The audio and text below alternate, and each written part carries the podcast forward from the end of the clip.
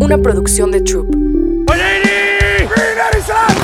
Bienvenidos a Mr. Fantasy Football, el podcast que te llevará a la cima de tus ligas y te convertirá en un auténtico maestro del fantasy. Con el Doc Roberto Rangel y Rodrigo Rangel. Este es el kickoff de Mr. Fantasy Football. Bienvenidos a un nuevo episodio fenomenal, fantástico de Mr. Fantasy Football. Así es, espero que estén muy bien y este es un episodio, como siempre me gusta decir, muy dinámico porque tenemos bastantes secciones, hablamos de muchas cosas, tenemos un episodio bastante completo, pero de cantera es el Buy and Sell. Buy and Sell, noticias y la sección amada y que les gusta ya a muchos. Así es, el famosísimo pánico, fiesta y paciencia. Así es, y también eh, recuerden que vamos a estar haciendo muchas noticias y la obligada pregunta a la que siempre te hago en este momento y que me encanta que también ustedes nos respondan y nos pongan en los comentarios, ¿por qué jugador fuiste en waivers del episodio del día de ayer? Mm, pues mira, a mí un jugador que me encantaba es Josh Downs. ¿Y lo bueno, y me encanta, me encanta Josh Downs. ¿Casaste a Josh Downs? Yo quería ir a por eh, mi queridísimo Roshan Johnson, pero ya estaba tomado en todas las ligas. Me tuve que ir un poquito más deep. Pero había algunos elementos, había jugadores. Me llegó eh, de mercado. Yo creo que es una buena opción esta semanita porque se me rompió, se me rompió Devon Akane. Sí, justamente, así que, en fin, eso fue el episodio de waivers, que también otro que me Sí, así, ese fue el episodio de hoy. Se acabó. No, no, el de waivers, porque igual me gustaba Rashi Rice, pero ¿qué te parece si nos vamos de lleno con las noticias? Nuevo día. Que vayan a ver ese episodio. ¿eh? Dijimos unas estadísticas ahí fenomenales que se van a complementar con las que vamos a decir el día de hoy. Pero sí, vámonos con las noticias de, eh, de estos días, las que vimos justamente el día de ayer. Eh, bueno, en primer lugar, se debe de decir, Austin Eckler estuvo haciendo ahí una transmisión en su Instagram, ¿o ¿no? me en qué plataforma. Y él dijo, estoy 99% seguro que juego esta semana.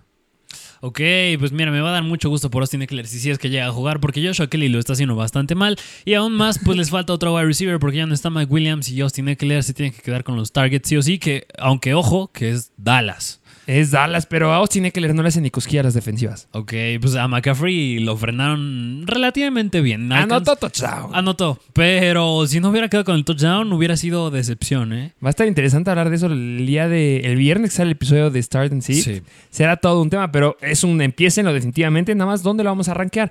Eh, bueno, saben que entraron tres jugadores lesionados. James Conner oficialmente colocado en IR.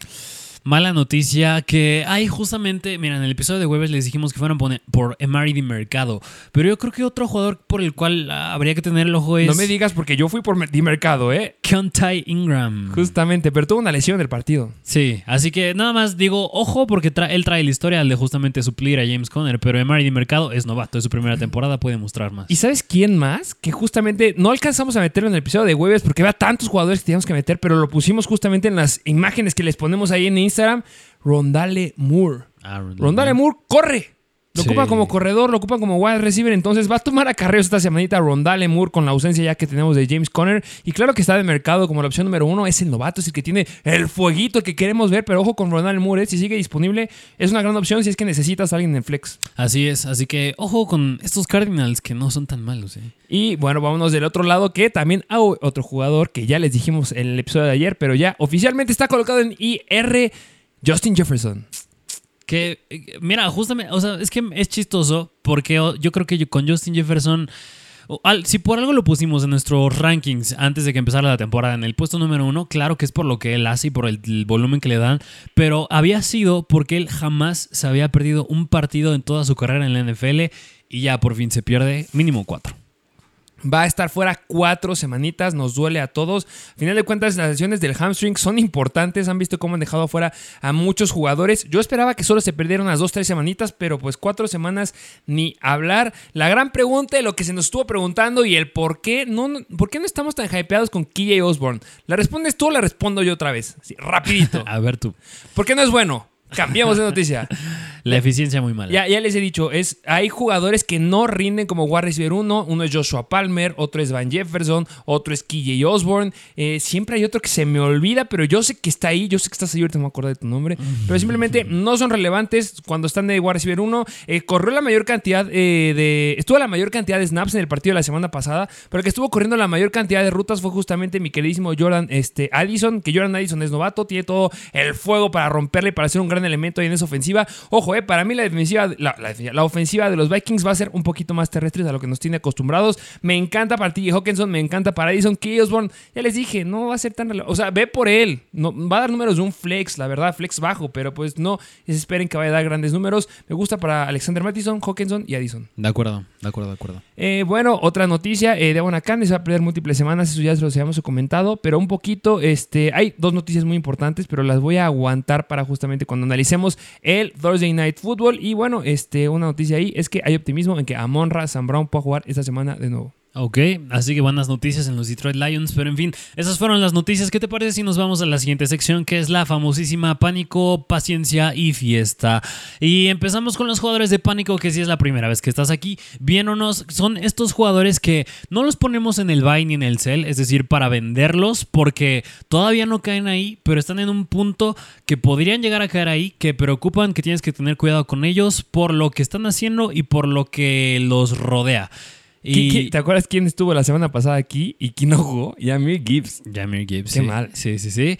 Pero pues mira, el tema de Jameer Gibbs ha estado aquí semana tras semana. Ahorita claramente no está porque no jugó, nos falta ver más. Pero en fin, empecemos con la sección de pánico, empezando con el running back de los Tennessee Titans. Y es, bueno, es Derrick Henry. Pero ya me adelanté, porque lo tenemos más adelante. ¿Qué te parece si nos vamos al siguiente jugador? Que este es wide receiver de los Dallas Cowboys y es CeeDee Lamb. CD Lamb tiene que estar aquí y hay una noticia que también la vamos a decir en este momento. Jerry Jones tuvo una entrevista el día de ayer, antier, el lunes. No, el martes fue. En la semana, El digamos. viernes. Sí, fue, fue, el martes que tuvo esta entrevista ahí en un lugar de radio. Y lo que dijo fue: Dak Prescott es el jugador que nos va a llevar al Super Bowl. Ok, esa no me importa porque sabemos que lo amas y no sé qué esté pasando ahí. La que sí me preocupa es la que dijo con CD Lamb, porque justamente le preguntaron, oye, ¿le van a dar más oportunidades a CD Lamb? Porque está teniendo a la quinta semana 32 targets solamente cuando la, en la temporada pasada, cuando iba en la semana 5, ya tenía más de 50 targets. Y lo que dijo fue, "Mm, no, no lo sé. Yo lo que quiero más es que se reparta más el balón entre más jugadores, entre wide receivers y tight ends. y la pregunta es, lo dijo el dueño, ¿eso importa para los Cowboys? Pues sí. en el caso de Jerry Jones, preocupa mucho porque él se mete hasta la cocina. Entonces, tengo expectativa baja, justamente por eso está en el pánico. Pero justo los que están en pánico es un hold, ¿eh? No los vendan ni los compren. Ahorita es como. Pánico. stay. Es pánico. Precisamente, precisamente, porque mira, igual como lo dijiste, complementando lo que dijiste, es que CeeDee Lamb ha tenido menos de 55 yardas recibidas en tres juegos seguidos y solo ha tenido cuatro recepciones en cuatro de cinco partidos en lo que va de la temporada. Y bien lo dijiste, Jerry Jones se refirió a lanzarle el balón a Whites y a ends. Yo creo que ahí el que me gusta mucho es Jake Ferguson. Me gusta mucho Jake Ferguson. ¿eh? La cantidad de snaps que está teniendo y la cantidad de recepciones ahí va aumentando. Sí. Estuvo en el 70% de participación en rutas esta semana. La semana pasada fue 50. O sea, para que Ferguson la va a romper. Sí, y, el punto yo creo que con Lamb es que no es un jugador que precisamente no tengas, no vayas a venderlo. Bueno, si te sale por algo bastante sólido, pues hazlo, pero yo creo que el punto con CeeDee Lamb es que en comparación a la temporada pasada, su piso ya no está tan sólido, ya está mucho más bajo. Sí, sigues, ya está muy bajito. Su promedio de targets por partido ha estado bastante, bastante mediocre. A ver, mediocre es la palabra, porque solamente en la semana 2 que fuiste en contra de los Jets tuviste un 31% del target share. De ahí en fuera no has pasado el 20%. Eso preocupa mucho. Esta semana es muy favorable porque van en contra de los Chargers, que son la tercera peor defensiva en contra de los wide receivers. Yo creo que va a hacer las cosas bien aquí, CD Lamb. Mucho ojo, lo sigues empezando, pero tampoco lo vais a querer vender porque te lo van a querer dar muy, muy bajo por él. Si fuiste por él y cambiaste un poco Canagua por CD Lamb, muy bien, tranquilos, esto debe de mejorar. Así es, así que mucho cuidado con el buen CeeDee Lamb. Vámonos al siguiente jugador que este es running back de los Carolina Panthers y es Miles Sanders que nada más nos dejó con un punto, fan- un punto fantasy en la semana 5. Y es por eso que se les estuvo diciendo a lo largo de la semana y también que se colocó la imagen de waivers que tienen que ir por Chuba Hobart. Yo sé que Miles Sanders ha sido muy decepcionante. Yo creo que, a ver, aquí pasó algo que también se debe decir con, lo que, con la situación que está pasando con Zach Moss y con Jonathan Taylor. Zach Moss nos demostró a todos que, bueno, ya sabíamos, pero lo volvió a demostrar otra vez que los running backs son reemplazables. Puede ser muy talentoso un día, ser muy malo el día siguiente, puede ser muy malo un día y al día siguiente ser una superestrella. Y fue lo que hizo Zach Moss en contra de los Titans. ¿Por qué digo esto? Porque Miles Sanders le dieron un contratazo para que estuviera en los Panthers y la verdad no está rindiendo, se está lastimando, que ha tenido historial de lesiones, pero no está rindiendo lo que esperábamos. Ha estado lidiando con una lesión que le trae desde la, la semana número 4, también la cargó en la semana número 5 y todavía no está el 100% por mucho que nos digan que sí. Me preocupa, es pánico y lo mismo, no lo viendo porque van a dar muy pocas cosas muy, muy baratas, pero tampoco estoy muy confiado a él sí de, empezarlo. Sí, y mira, y justamente un jugador que mucho vi que mucha gente consideraba en waivers y que querían agarrar en waivers es Chuba Hubbard. Pero Chuba Hubbard yo lo meto igual que J. Dillon. Bueno, le fue bien a J. Dillon en contra de los Raiders, pero en cuanto a historial y en general, lo pongo muy similar a, eh, a, mm, de los Chargers. Joshua Kelly, Joshua Kelly a, a AJ Dillon, a Chuba Hubbard porque es bastante ineficiente. Así que yo creo que no vale la pena por ir. por ir Como yo lo acabo de decir. Yo creo que yo, yo, lo acabo de decir. O sea, si, es un waivers arriesgado, si necesitas a alguien, yo creo que Chua jugar siempre va a estar ahí. O sea, como era la temporada pasada. Si no tienes a nadie, si de verdad estás sufriendo, ve por Chua Howard. No te va a dar 20 puntos, no te va a dar 15 puntos, pero unos 8 puntitos que te pueden ayudar de vez en cuando, unos 7 puntos. Pues ahí van a estar. Entonces yo creo que es un stash, se debe de decir. Y sí te preocupa con Miles Sanders. Y más cuando lleva dos fumbles en esta temporada. De acuerdo, así que mmm, preocupa bastante con el buen Miles Sanders, pero en fin, vámonos al siguiente jugador que este yo creo que tenía que estar aquí, es de los New York Jets, es wide receiver y es Garrett Wilson que... Le fue bien en contra de Kansas City. Ha tenido un buen target share. Si no me recuerdo, lo tiene más del 26, 27%, que sigue siendo bastante elite pero Zach Wilson no carbura. Yo esperaba que le fuera mucho mejor en contra de Denver, que son una mala defensiva, pero esta línea ofensiva está mal. De los Jets ya incluso trabajaron a el Collins en la semana, si no mal recuerdo. Es que ya se perdió el llave a Tucker, queda fuera por el resto de la temporada. Mm, malas noticias nada más en estos Jets. Y, y aún más me preocupa porque Breeze Hall pues ya está tomando más participación. Vayan a ver el episodio del día de ayer y Breeze Hall alcanzó su mayor cantidad de snaps, mayor cantidad de run share y mayor cantidad en target share, que es donde le pega a Garrett Wilson. Así que... Y me atrevería a decir que estaba todavía un 80-90% de su capacidad Breeze Hall, ¿eh? todavía le falta. y por eso preocupa bastante Garrett. Así que yo creo que Garrett Wilson... Pues mm, yo lo vendo. Este yo creo que si pudiera, pero de entrada, para mí es pánico. Si pudiese, si quisiese, si alguien quisiese darme algo a cambio de él, pues sí, pero es que yo creo que todavía no es momento, porque 8 puntos fantasy te lo van a pagar muy, muy mal esta semana. Van a encontrar los Eagles, que al final de cuentas son la cuarta, quinta peor defensiva en contra de los wide receivers. Le van a pegar como nunca a mi queridísimo Zach Wilson. No, lo siento, Zach Wilson, pero Seguramente tienes pesadillas desde ahorita. Esta línea defensiva es muy, muy potente y no veo cómo puedan llegar a protegerlo. Yo creo que va a dar malos números esta semanita, pero puedes tener la esperanza que pueda aumentar y que dé, aunque sean unos 15 puntos, que va a tener un target share como lo tuvo en la semana número 4 de 35%.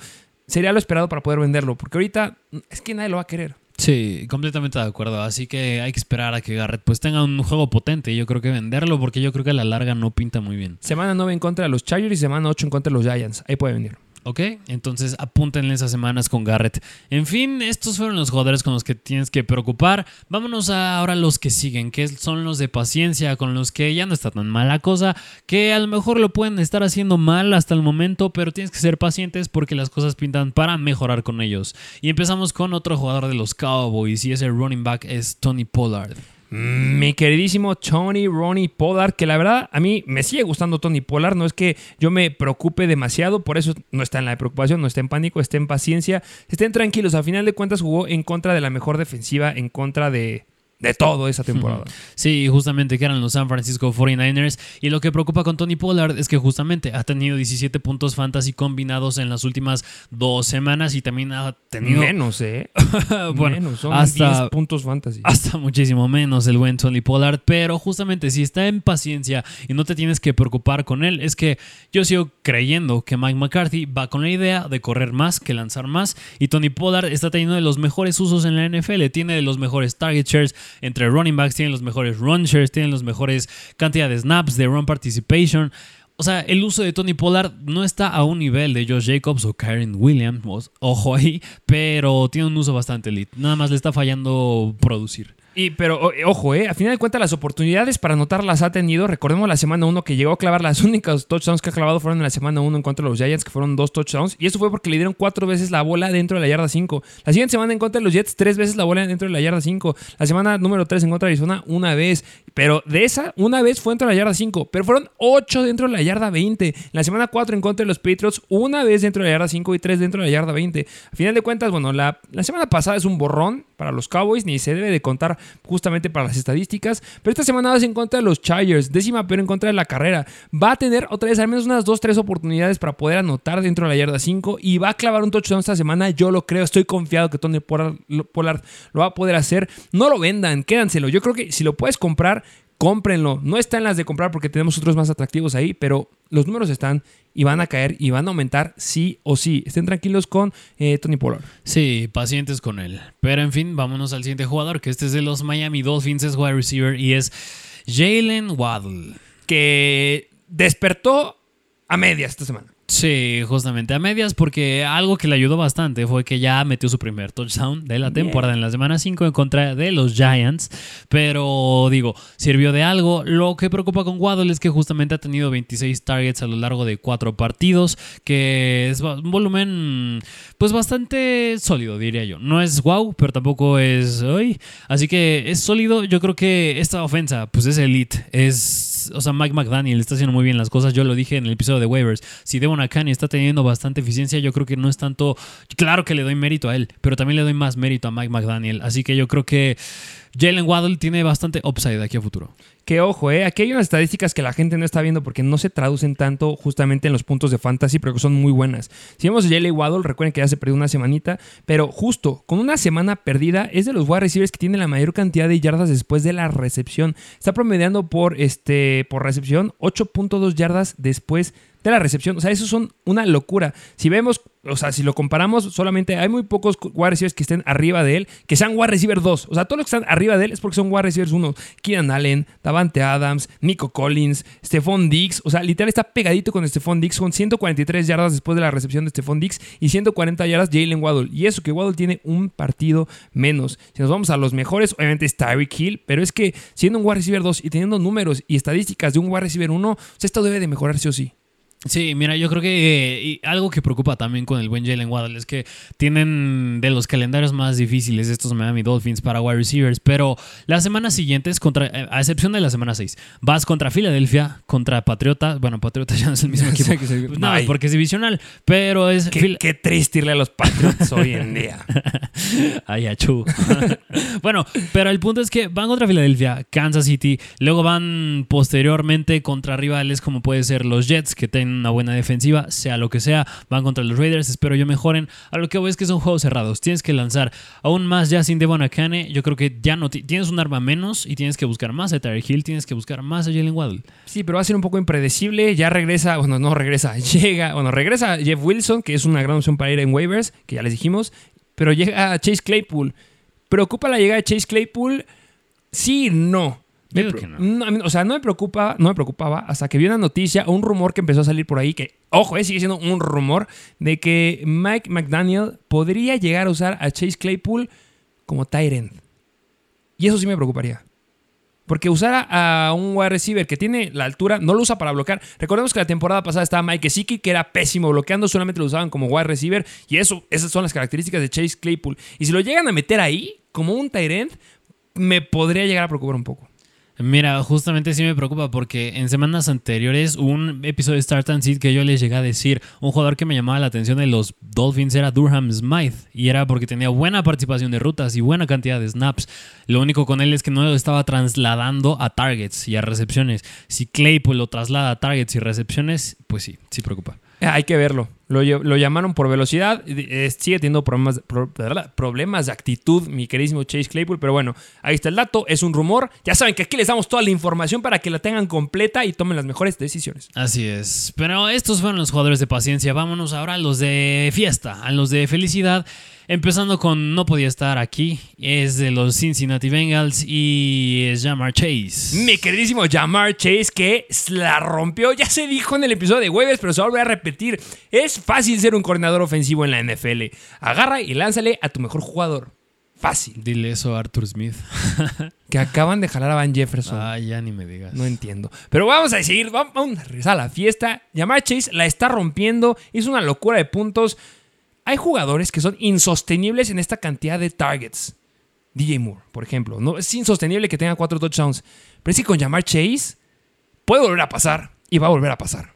Sí, aunque claro que le ayuda bastante que no estaba T. Higgins. Que no está T. Higgins, porque claro. justamente ven las estadísticas de Jamar Chase sin T. Higgins, pues le va muchísimo mejor. Pero bueno, aún así, yo creo que si ya empieza mejor esto Joe Burrow, que igual, en el episodio de Waivers les aventamos una estadística con Joe Burrow, que es el tiempo promedio para lanzar. Que es- la vamos a subir a Instagram, ¿eh? Justo, porque ya está mejorando. Y si esto sí se mantiene y mejora, pues Jamar Chase y yo creo que a T. Higgins también les va a ir muy bien. Y alguien más que les diremos pronto. Así es. Vámonos al siguiente jugador que este lo acabas de mencionar. Es de los Chicago Bears y es wide receiver y es DJ Moore. Y hay que estar de fiesta, no porque lo, lo que les acabo de decir que es insostenible, eso es un hecho, pero no se los tengo que decir porque es más que obvio. Pero hay que estar de fiesta porque DJ Moore por fin tiene un jugador que le está ocupando, por fin tiene un equipo que le lanzó como se debería. Estuvo sufriendo una cantidad de temporadas, dos, tres temporadas en los Panthers donde no tenía coordinador ofensivo, no tenía un coreback que le pudiera dar el volumen que queríamos y lo explotara. Y al fin le dieron la oportunidad a DJ Moore y demostró lo que nos demostró en el primer partido de pretemporada, que es un velocista y que se puede escapar a touchdown. Y por eso Sí. hay que estar de fiesta y por eso hay que celebrarlo. Si tienes a DJ Moore, muy bien. Yo sé que la mayoría de las personas lo dejaron en la banca, pero no importa. Esta semana lo vas a empezar. Ah, Y, y ojo, eh, que dato curioso, DJ Moore es el hasta el momento es el wide receiver más eficiente, pues, del mejor, en cuando tiene cobertura personal. Ojo, ¿eh? Es el mejor ahí. Y vamos a seguirle tirando rosas. Justamente hace rato le estuve diciendo de quiénes son los wide receivers que tienen la mayor cantidad de yardas después de la recepción. Mi queridísimo DJ Moore está en tercer lugar. Está detrás de Tyreek Hill y detrás de Jamar Chase. Pues bastante elite el buen DJ Moore, así que manténganlo, sean felices con él. Pero vámonos al siguiente jugador, que este es running back, este es de los Jacksonville Jaguars. Lo trajimos en el episodio de Sell la semana pasada. Espero que lo hayan comprado. Justamente, y es running back y es Travis Etienne. Así como les dijimos Breeze Hall, también hubo otro que la rompió y fue mi queridísimo Travis Etienne, que le fue extremadamente bien. Y es el alfa de este backfield. Sí, o sea, 36 puntos fantasy es bastante bueno en contra de Buffalo, que digo, a mi punto de vista ya no es la misma defensiva que en años anteriores, Pero, pero... regresaba Von Miller, eso me daba un poquito de miedo, pero eh, no pasó nada. Sí, pero aún así, pues 136 yardas, 4 recepciones, 48 yardas, 10 tacleadas rotas, la mayor cantidad en la semana 5. Travis Etienne, teniste que- tuviste que haberlo comprado porque tenía un uso elite y ya lo trasladó a puntos fantasy. Sí, justamente lo acaba de decir, es hermoso, mi queridísimo Travis Etienne, 396 yardas en 95 acarreos en lo que va la temporada, solamente 3 touchdowns, y digo solamente porque estoy seguro que va a clavar muchísimos más, y porque le llevó a quitar ciertos eh, touchdowns mi queridísimo Tank Bixby, que, que tengan, ¿no? Porque si se lesiona, Tank Bixby va a hacer estos números. Travis Etienne es una fiesta, síganlo teniendo. Estos Jaguars empiezan a despertar. Ya también es relevante mi queridísimo Calvin Ridley, que va a tener jugadas o más bien partidos muy buenos que son explosivos y otros donde se va a caer un poco. Sí, lo sé, pero hay que disfrutar a los Jacksonville Jaguars esta semanita porque en Fantasy dieron muy buenos números. Y Cy Jones vuelve a estar fuera y Christian Kirk vuelve a ser relevante. Y Van Ingram también le está yendo bien. Todos felices, excepto Trevor Lawrence. ya sé, ni me digas, tres fumbles es inaceptable. Pero vámonos al último jugador que igual tienes que estar de fiesta con él, que es running back de los New York Jets. Igual les dijimos que lo compraran la semana pasada y es Breeze Hall. Ya les dijimos, amamos a Breeze Hall aquí desde la temporada pasada, se lo estamos diciendo. Les dijimos, cómprenlo ahorita, no se va a poder. Lo pusimos dos semanas consecutivas en Buy and Sell. Me encanta, verdad, cuando mandan mensajes y los ponen. No podemos contestar todos porque estamos queremos darles la mayor cantidad de información para que todos la tengan, pero vemos sus mensajes y ¿verdad? hay tantos que nos pusieron, oigan, cambié a Breeze Hall, di a... Hubo uno que fue el último que James Cook y obtuvo a Breeze Hall y soy el más feliz de la vida y fue como, perfecto. Algunos dieron cosas que eran a Christian Kirk, o sea, dieron jugadores que no sé cómo lograron esos trades, pero tener a Breeze Hall es una gozada de ahora en adelante. Justamente en contra de estos Broncos le fue bastante bien, 28 puntos fantasy y yo que creo que... son los Broncos, obviamente. ¿eh? Pero. Pero aún así, o sea, otra vez, van a ver el episodio de waivers. Ahí aventamos las estadísticas. Fue su mejor marca en, en target share, en snaps y en run Así que yo creo que estos números, no creo, van a ir para arriba. Sí, definitivamente. Y ya suelten a Dalvin Cook. Sí, Exacto. En fin, estos fueron los jugadores de Pánico, Paciencia y Fiesta. Ahora sí, vámonos a lo que es bueno del episodio, con lo que a lo que vinieron, a la parte de la que vinieron y es el buy and sell. Vámonos a la parte que quieren escuchar, que es el buy and sell de esta semanita. ¿Con quién nos vamos a ir primero? Vámonos con los jugadores que tienes que comprar primero. Que empecemos con el running back de los Cincinnati Bengals y es el buen Joe Mixon. Que ya saben que es de mis jugadores favoritos, mi queridísimo Joe Mixon tenía que estar aquí, va a estar aquí, se va a quedar aquí, porque ya les dijimos que la cosa es con fiesta con Jamar Chase, la cosa se pone bien con Joe Burrow. También me sube ese tren, necesito verlo más, pero Joe Mixon es que sigue siendo el mismo de la temporada pasada no tiene nada de competencia. La temporada pasada tenías a Maggie Perrin, pero en esta no tiene a nadie. Ya lo dijiste una vez, ese que se la pasa todo el tiempo dentro del campo y de verdad lo que va a hacer, o sea, increíble. Vayan a conseguirlo, por favor. Sí, mira, una estadística que me encanta con Joe Mixon, bueno, son dos eh, y se complementan, porque la semana pasada tuvo 29 toques a balón, es decir, en la semana número 5. Y la otra que me gusta es que en run share, en las últimas tres semanas, es decir, sin contar la semana 1 y 2, en las últimas tres semanas Joe Mixon es el, es el running back que tiene la mejor marca de run share. ¿Qué quiere decir el run share? Que tiene la mayor cantidad de los acarreos de los Cincinnati Bengals, con el 95% de los acarreos de los Bengals. ¿Quién le sigue? Josh Jacobs con el 93% y ahí ya se va hasta el 84% con Travis Etienne. O sea, el número que está teniendo John Mixon en participación en acarreos es elite. Sumamente elite y solamente ha tenido en promedio en ligas PPR 9.4 puntos fantasy por partido. Una mediocridad. Sí. Pero sus estadísticas son una locura. O sea, también la semana pasada en contra de Arizona, ¿sabes cuántas veces corrió el balón dentro de la yarda 20? ¿Cuántas? 8. Lo mismo que tenía Tony Pollard. Entendamos que Tony Pollard fue un pick de primer round. Joe Mixon estaba yendo hasta el tercer, cuarto, bueno, cuarto no, tercer finales de tercer round y es una locura lo que puede llegar a ser. Tuvo no solamente 8 acarreos dentro de la yarda 20, tuvo dos targets dentro de la yarda 20. Joe Mixon solamente ha logrado convertir un touchdown en lo que da la temporada, que fue en la semana 3 en contra de los Rams. Pero esto debe de cambiar sí o sí. De verdad, el uso que tiene es increíble. 25 acarreos esta semana para 29 toques a balón con los 9 targets que le aventaron y atrapó los 4 de verdad, o sea, si les dijimos que Briscoe la puede romper, Joe Mixon también lo puede hacer sin ningún problema y está sumamente barato porque el que lo tiene estoy seguro que va perdiendo. Sí, y tiene que mejorar porque se complementa bastante bien que Joe Burrow está jugando mejor, Jamar Chase está jugando mejor, va a regresar T. Higgins y en general nos gusta un jugador que esté en una ofensa bastante explosiva. Por eso llama mucho la atención tener un wide receiver, por ejemplo, de Kansas City, porque tienes a Mahomes, tienes a Travis Kelsey, tienes a Andy Reid. Interesa tener un jugador de ahí y es el mismo caso ahorita con los Cincinnati Bengals. Interesa tener más jugadores de ahí y uno que puedes comprar ahorita que está barato es Joe Mixon. Increíble lo barato que está. Increíble. Inténtelo. Va a ser el que vamos a estar diciendo todo el tiempo en esta semana. Ah, en fin, vámonos al siguiente jugador, que este es wide receiver, este es de los Houston Texans y es el buen Nico Collins. Que con Nico Collins, mira, vamos eh, como, como una montaña rusa, de repente muchos puntos, pocos puntos, pero las estadísticas que tiene atrás, increíbles. Sí, sí, sí, justamente.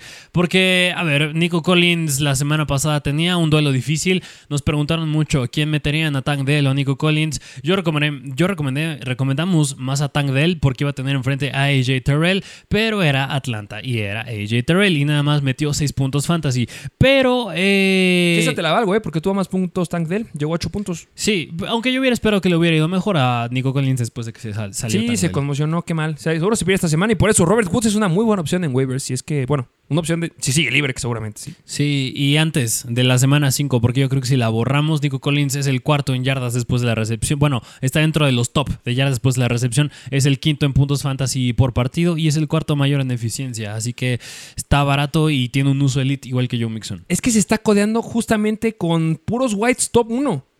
O sea, de ver, si vemos su cantidad de yardas son 467. ¿Quién es el que le sigue que tiene mayor cantidad de yardas? 476 y por lo que hizo esta semana. Después viene Stephon Dix con 520. Pero abajo de Nico Collins está Davante Adams con 434. De ahí abajo solo wide receivers que tienen menos de 400 yardas. O sea, Nico Collins está cuidando con los elite y se va a quedar aquí. Ya les dije hace ratito que Nico Collins justamente iba un poquito como una montaña rusa, porque ya le dijiste, la semana pasada se borra en contra de Atlanta 6 puntos, pero semana 4 en contra de Pittsburgh 35 puntos fantasy. La semana, semana 3 en contra de los Jaguars 5 puntos. La semana 2 en contra de los Colts 27 puntos fantasy. O sea, una locura lo que está haciendo, la cantidad de veces que le están dando la bola. Y ahorita con la lesión de Tank Dell, que se va a perder seguramente esta semana, que vas en contra de los Saints, lo van a explotar y lo van a usar de una forma increíble.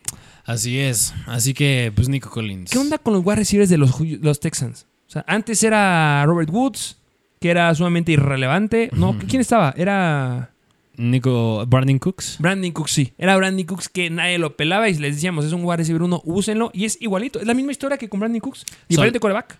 Eh, Es solo que ya tienes a CJ Stroud. Y es un mejor coreback. Y de Meco Ryans lo está haciendo bastante bien, ¿eh? Es que todo cambió en los Houston Texans y se Sí. sigue repitiendo la regla. Es como que muy curioso ahí. Sí, imagínate que le llegue Marvin Harrison la próxima temporada. Qué locura. Me encantaría. que ya se conocen, ¿eh? Viendo Ohio State, sí, Pero Marvin. Pero pues bueno, ya no se puede hacer lo que sea los Bears que pueda juntar a Marvin Harrison con Caleb Wi- Williams en un Pues, equipo. Imagínate estará- esos dos. Estará cañón también, ¿eh? Ah, hermoso. Se vale soñar. A donde, a donde llegue, no, va a ser una locura. Así es, ya me emociona hablar del draft, pero en fin, este es Nico Collins. Vámonos al siguiente jugador, que este te lo voy a dejar a ti. Yo creo que a ti te va a encantar hablar de él. Es wide receiver, es de los Pittsburgh Steelers y es Deontay Johnson. Mi queridísimo Deontay Johnson tenía que estar aquí. ¿Por qué? Porque todavía no va a jugar esta semana. Regresa, él, él ya lo dijo en sus mismas palabras. Yo voy a regresar en la semana número 7. Pero justamente ahorita es el momento para comprarlo porque la, próxima, la siguiente semana no te lo van a querer dar. Y viene de la mano justamente con otro jugador que les decimos que tienen que vender. Ya les he dicho mil veces, para Mike Tomlin hay un alfa en estos wide receivers. El alfa aquí es nada más y nada menos que Deontay Johnson.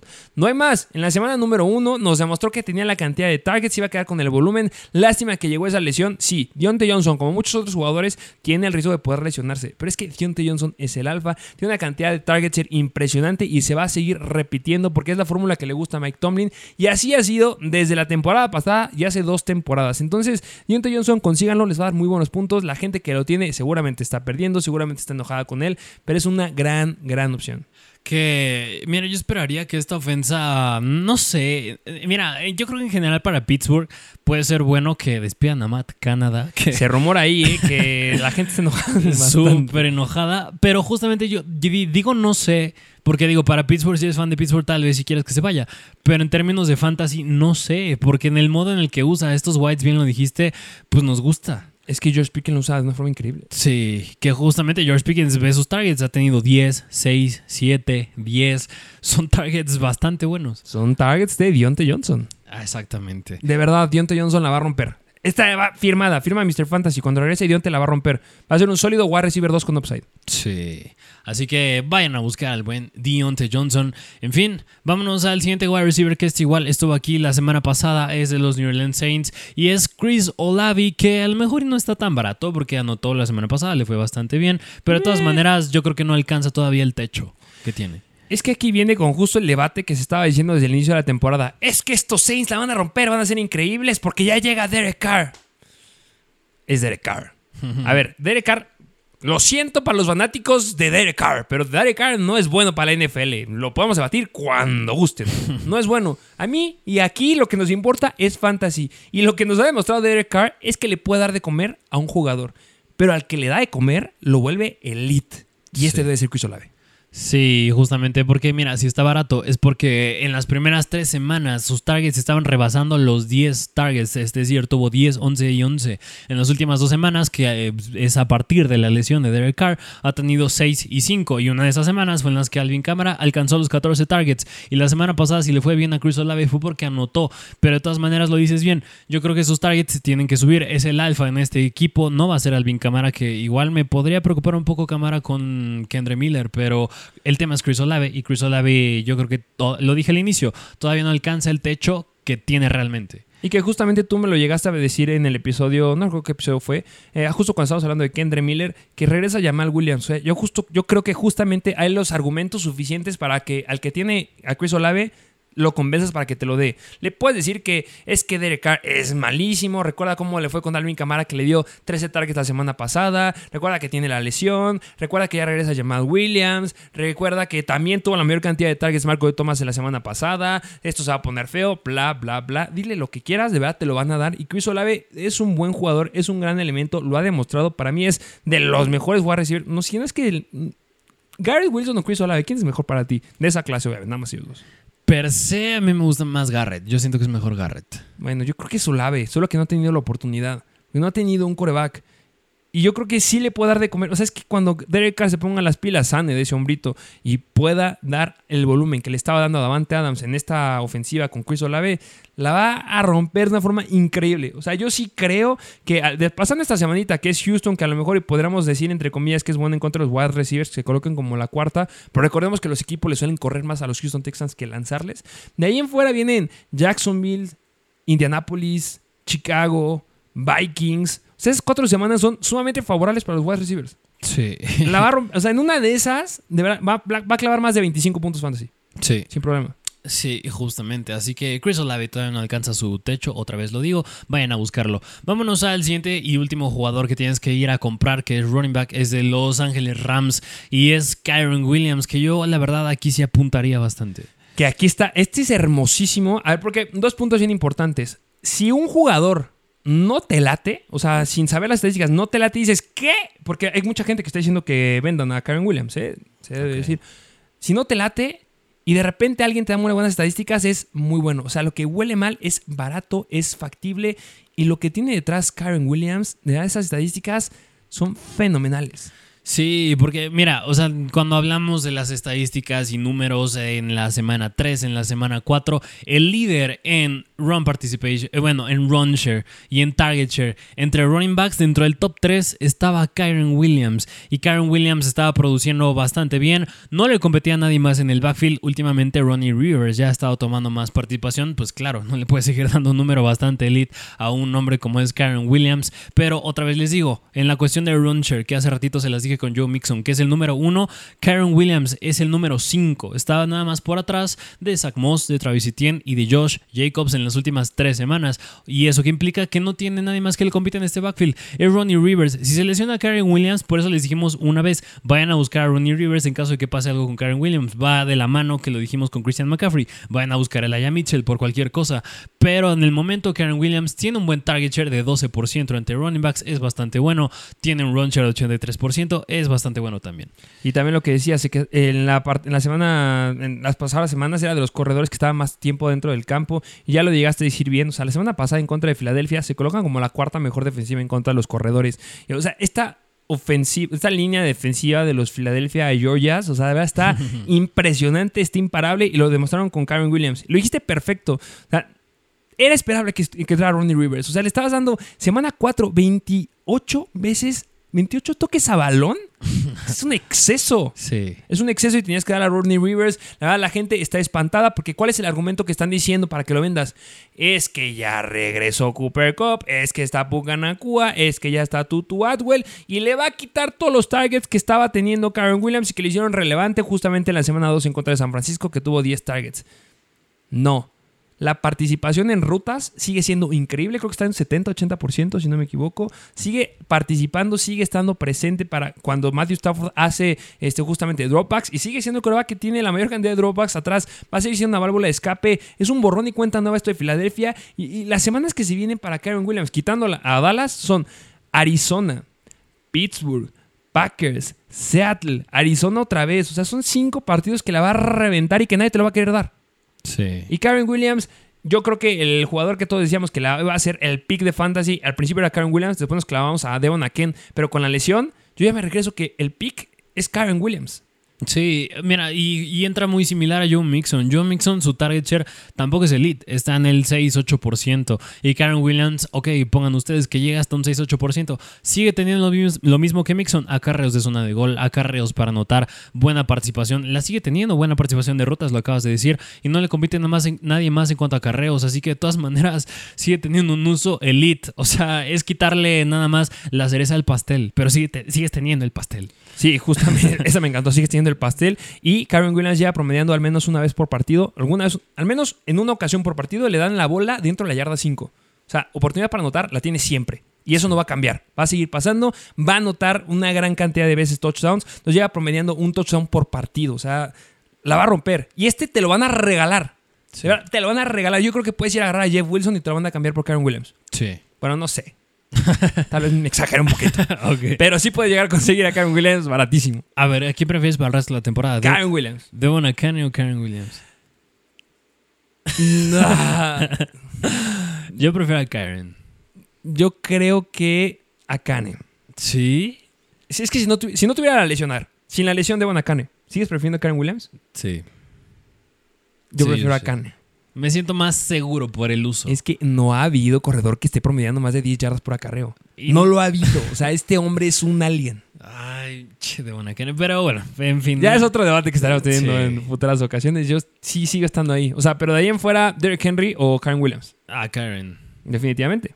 Y, bueno. Y bueno, Pues adelante mira. con el siguiente jugador. Justamente, porque le acabas de decir, vámonos ahora a los jugadores que tienes que vender y es empezar con el running back de los Tennessee Titans que iba a estar en pánico, pero está mejor en vender y es Derrick Henry. Que me encantó. La estadística que te aventaste en el, en el episodio de Weber me fascinó. Vayan a verlo. Seguramente lo vamos a subir ahí en Instagram y por todos lados. Pero es que Sí. ya está Tallae Spears. Y Tallae Spears, ya, es que esto ya es el mismo cuento que les hemos dicho mil veces. De verdad, si nos han escuchado, saben, no es que odiemos a Derek Henry. Derek Henry es un gran elemento, pero es que las estadísticas dicen lo contrario. Y es momento ya, o sea, ya véndanlo, por amor de Dios. Sí, y mira nada más, en resumen, la estadística que tiramos es que en partidos donde Tennessee gana, Derrick Henry promedia bastantes puntos fantasy, es decir, y no nada más en esta temporada, es decir, esta temporada promedia 21 puntos, la temporada pasada 23, en 2021 27, en 2020 23.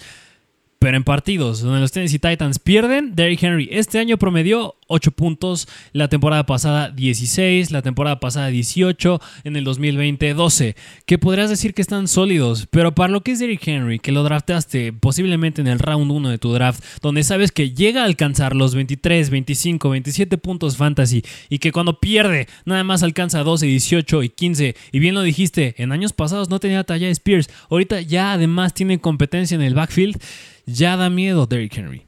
Da muchísimo miedo. O sea, de verdad, es un. Si tienes a Derek Henry, tienes que ir por Tallae Spears. Porque si se llega a lastimar a Derek Henry, que es probable que llegue a pasar, porque ya lo demostró hace dos temporadas que sí, no es de acero y se puede romper.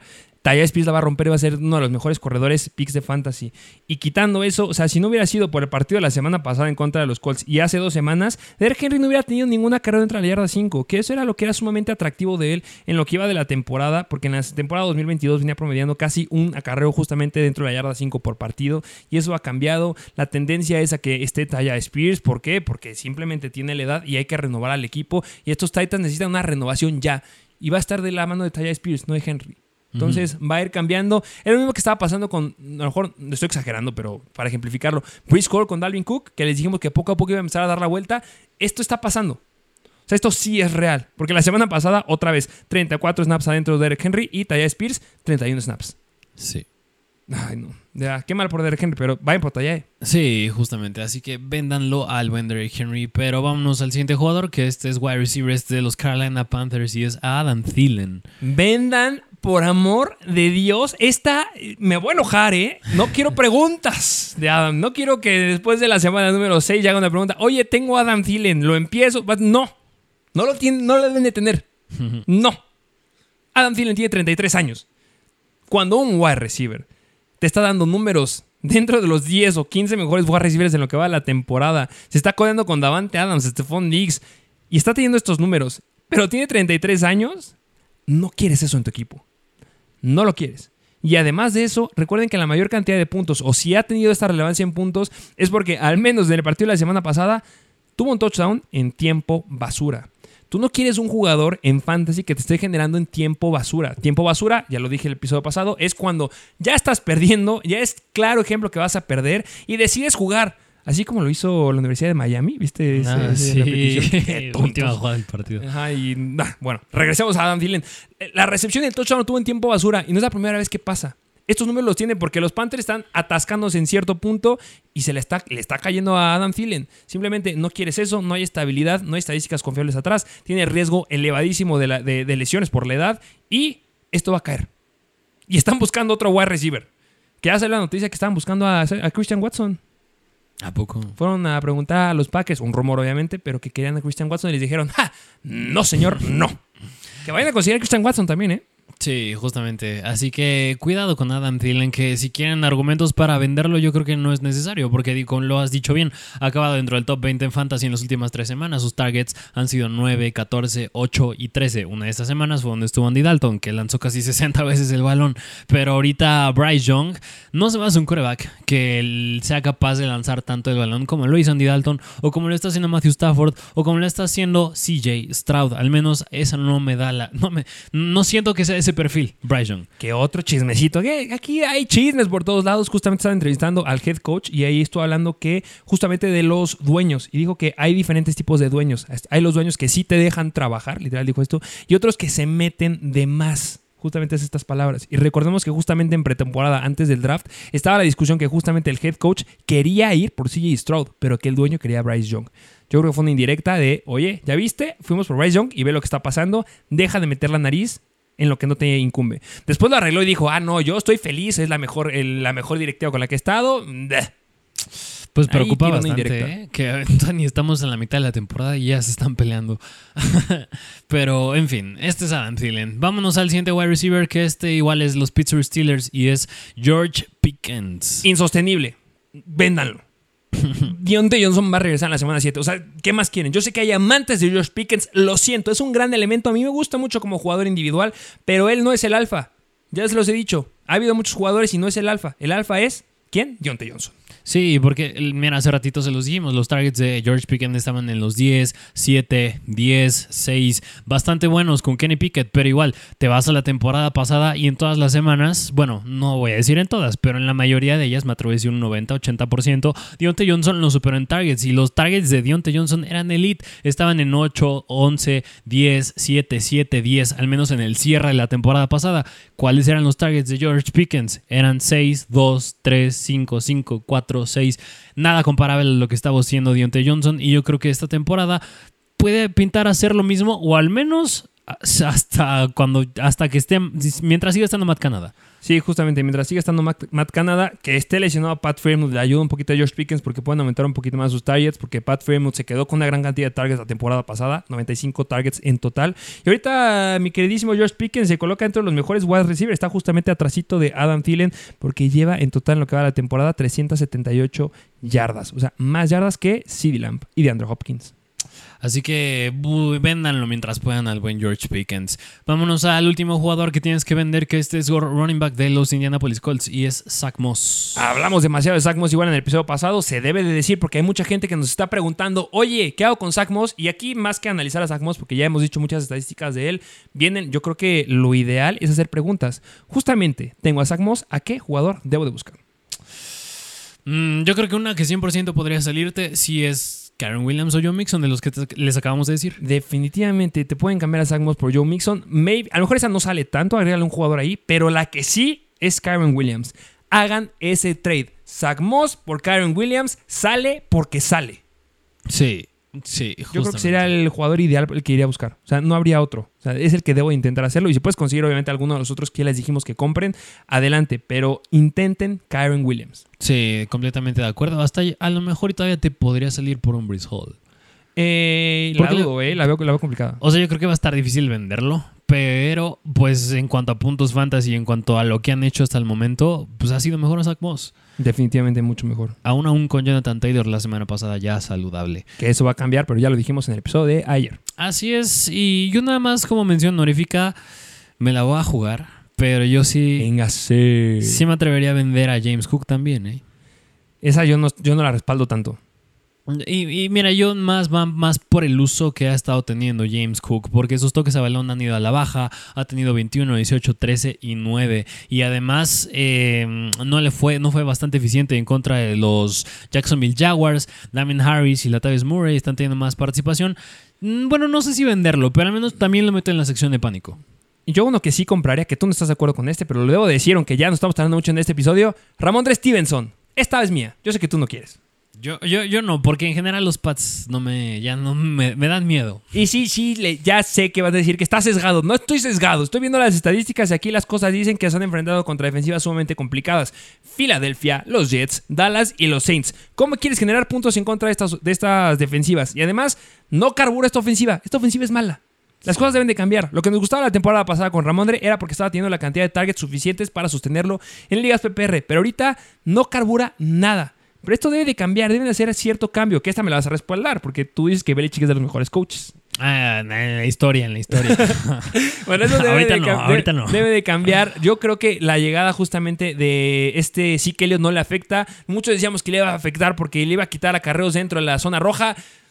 pues no han tenido casi ni un acarreo dentro de la zona roja porque solamente han tenido un acarreo en la zona roja y se la quedó Ramón de Stevenson. No podemos ver esa estadística, pero después ya, ya de verdad ya ya pasaron las, las, defensivas complicadas. Ya vienen los Raiders, ya viene Buffalo, ya viene Miami, ya vienen los Commanders, ya vienen los Colts, ya vienen los Giants, ya vienen los Chargers, ya vienen los Pittsburgh Steelers. Después viene Kansas City, que es buena. Pero después vienen los Denver Broncos, después viene Buffalo. O sea, ya el escenario es fenomenal. Sí. Debe de carburar. Y ahorita te lo están regalando. Hay gente que lo está soltando, literal. Consíganlo. o sea, no des gran cosa por él. ¿eh? Hay muchísimo riesgo en lo que te estoy diciendo, pero yo estoy confiado que puede irle bien. Sí. Ya no es como cuando les dije que Najee Harris iba a ser bueno. Lo prometo. ok. Pero bueno, en fin, estos son los jugadores que tienes que comprar y que tienes que vender. Y vámonos a la última parte del episodio, que es hablar del Thursday Night Football, que es juego divisional. Es de los Denver Broncos visitando a los Kansas City Chiefs. Over-under alto de 48 puntos. Son favoritos los Chiefs por 11 puntos, bastante favoritos. Y ojo, que hay 70% de probabilidad que llueva. No, me digas eso. Sí. Ni hablar. Desgraciadamente, sí. Es con lo que hay que jugar, ni modo. Vámonos, ¿qué te parece primero del lado de los Kansas City Chiefs? Porque, ah, mira, a Mahomes lo tienes que meter y un jugador que me va a encantar esta semana es Isaiah Pacheco. Justamente Isaiah Pacheco, mira, si nos encantó, le estuvimos diciendo mil números, metieron 93, cerca de 93 puntos fantasy los corredores de Miami, entre Devon Akane y Raheem Mostert. Metieron más de 30 puntos los de los Commanders. Metió Brice Hall más de 25 puntos, si no me equivoco. Bueno, más de 150 yardas, 120 yardas Brice Hall en la semana pasada. Y hay otra defensiva que también les clavó muchísimos puntos, pero no me acuerdo contra quién jugaron. Al final de cuentas, esta defensiva es sumamente... Ah, eh, Khalil Herbert, de sus mejores semanas ha sido en contra de justamente los Denver Broncos. Esta defensiva en contra el ataque terrestre no está carburando, son sumamente malos. Y sabe, Pacheco viene jugando bastante bien, la verdad. Y yo creo que esta semanita, running back 2 con upside. Sí, 100% más. Si llueve, pues tienen que correr más estos Kansas City Chiefs. Permiten 41.9 puntos en promedio por partido. O sea, ¿qué te gusta? Quizá Pacheco se quede con el 80% de esos. Ya son 30 puntos. Jerry McKinnon llega a entrar un poquito. O sea, es una locura lo que van a hacer. Sí, porque mira, se combina. Es el spread. Son muy favoritos los Chiefs. Obviamente van a ganar. Y además llueve. Así que mucho volumen para Pacheco. Y hablar de los wide receivers y tight ends porque Travis Kelsey está cuestionable al momento. Justamente una de las noticias que les traíamos ahorita es que Travis Kelsey eh, no entrenó el lunes, eh, pero sí logró entrenar justamente el martes. Estuvo bajo una. de forma limitada. Estamos sospechando que fue un high ankle sprain, pero si fuera un high ankle sprain, que es un esguince alto de tobillo, no jugaría, o sea, debería estar fuera. Así es el mismo que tuvo Shea con Barkley y Eckler. Entonces yo creo que es un low ankle sprain, yo creo que es uno bajo. Entonces podría llegar a jugar, aunque el riesgo de relesión es bastante alto. Yo ya les dije el episodio de ayer, yo esperaría que no jugara. Sería lo más inteligente porque se te puede lastimar más. Pero le encanta ser un atascado a este hombre. Eh, pero, y más si llueve, yo creo que puede haber más riesgo de que se te vaya el pie. Muchísimo riesgo. y te lastimas más.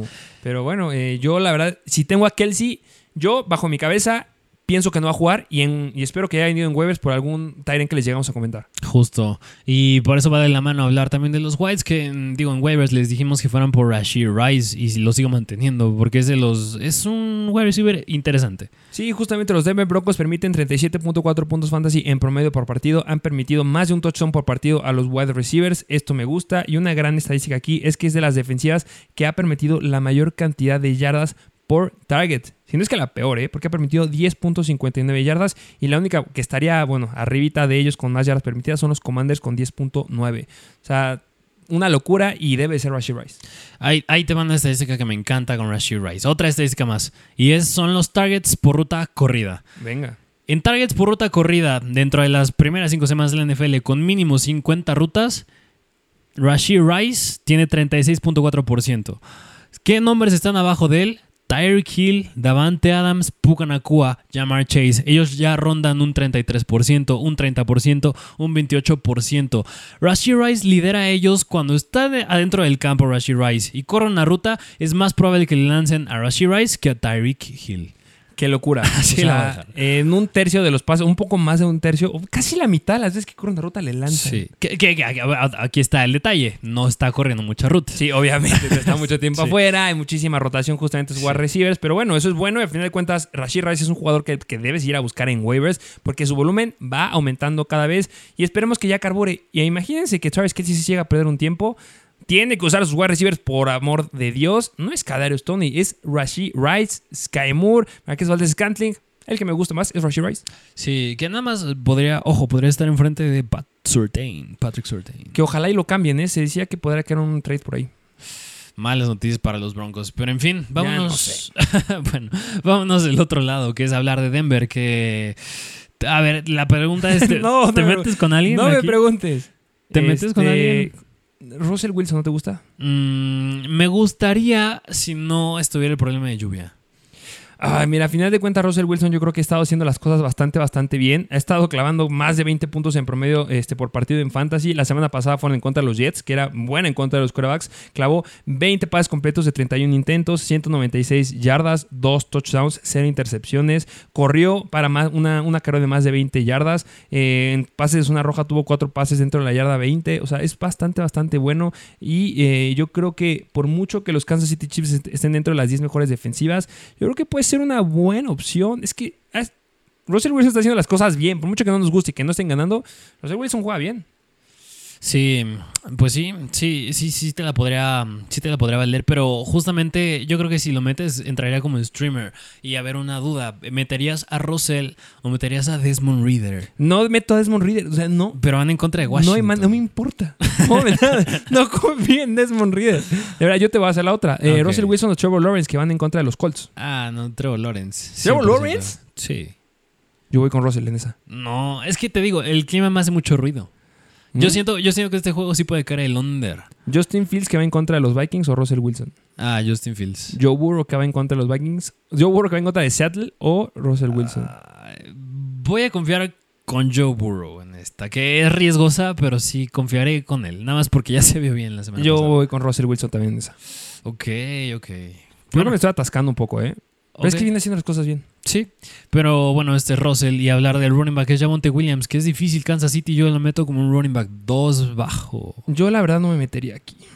Mm, ¿Lo sientas? Sí puedes. Es que no sabemos quién vaya a ser el titular. O sea, después de lo que hizo Jaleel McLaughlin, McLaughlin, ¿tú crees que lo van a sentar?